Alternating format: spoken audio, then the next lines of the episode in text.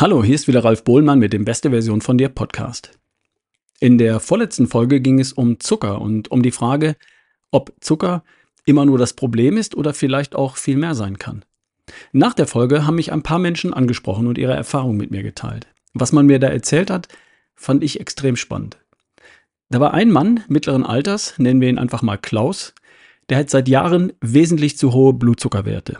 Der Langzeitblutzucker lag im Bereich von 8,5 Prozent. Um das mal einzuordnen, bei gesunden Menschen liegt der HbA1c-Wert, der Langzeitblutzuckerwert, zwischen 4,5 und 5,7 Prozent.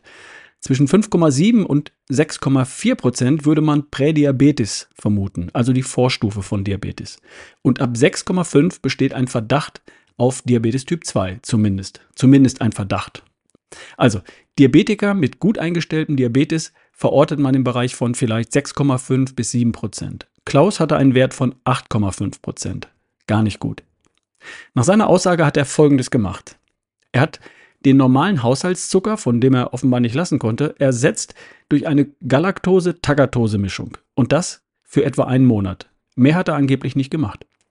Bei der Nachkontrolle des Blutzuckerwertes wurde sein Wert mit 6,2 Prozent bestimmt.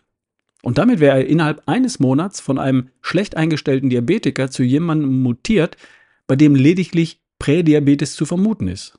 Innerhalb von einem Monat quasi raus aus dem Diabetes. Und das ist natürlich eine Einzelerzählung. Ich kann nicht überprüfen, was an der Geschichte stimmt und was nicht. Ein anderer, den nennen wir jetzt mal Michael, hat mir gesagt, dass er auch seit einigen Wochen Galaktose und Tagatose als Mischung verwendet. Und zwar morgens zwei Teelöffel und am Nachmittag, zum Beispiel vor dem Sport, zwei Teelöffel. Er berichtet, dass er seitdem mehr Energie hat und vor allem keine Energieschwankungen mehr. Dass er beim Sport nicht mehr müde wird, sondern noch volle Power hat, wenn die anderen schon längst heim wollen. Zudem sagt er, dass sein Gedächtnis besser geworden sei. Er muss sich nichts mehr aufschreiben. Das wäre jetzt wieder so wie vor zehn Jahren. Und ihm sei noch was anderes aufgefallen. Seine ständig entzündeten Hände, die seien jetzt abgeheilt und kleine Verletzungen würden sich innerhalb von ein, zwei Tagen schließen und viel schneller abheilen als früher. Okay, wieder eine Einzelerzählung. Und von mir überhaupt nicht überprüfbar.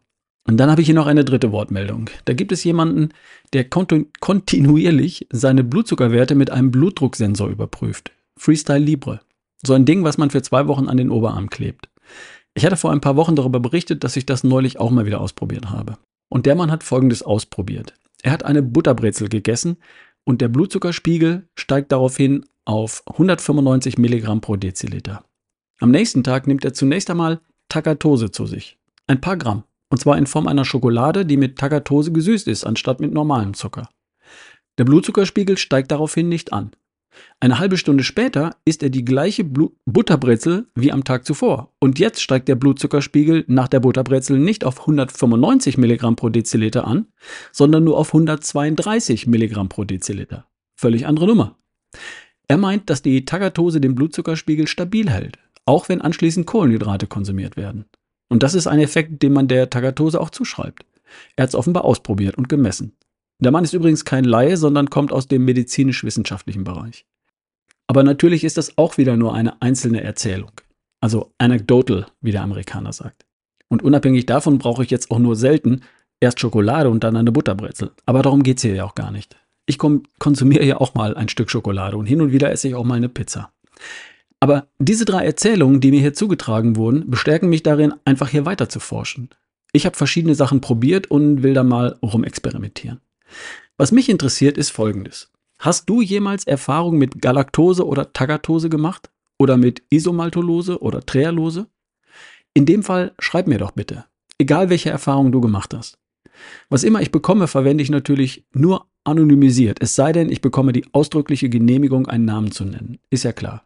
Also, ich werde nichts von deinen Geschichten hier veröffentlichen, ohne dass du das möchtest. Und auch wenn du von jemandem weißt, der da Erfahrung gemacht hat, frag doch bitte mal kurz nach. Vielleicht kannst du auch einen Kontakt herstellen. Bitte schreib mir kurz und knackig an ralf at barefootway.de. Könntest du das bitte für mich tun? Ich wäre dir sehr dankbar und meine Hörer hier insgesamt im Podcast sicher auch. Lass uns gemeinsam versuchen, hier was rauszukriegen und dann auch zu teilen. Wir haben alle was davon. Okay? E-Mail an ralf at barefootway.de. Danke dir und ein schönes Wochenende. Dein Ralf Bohlmann.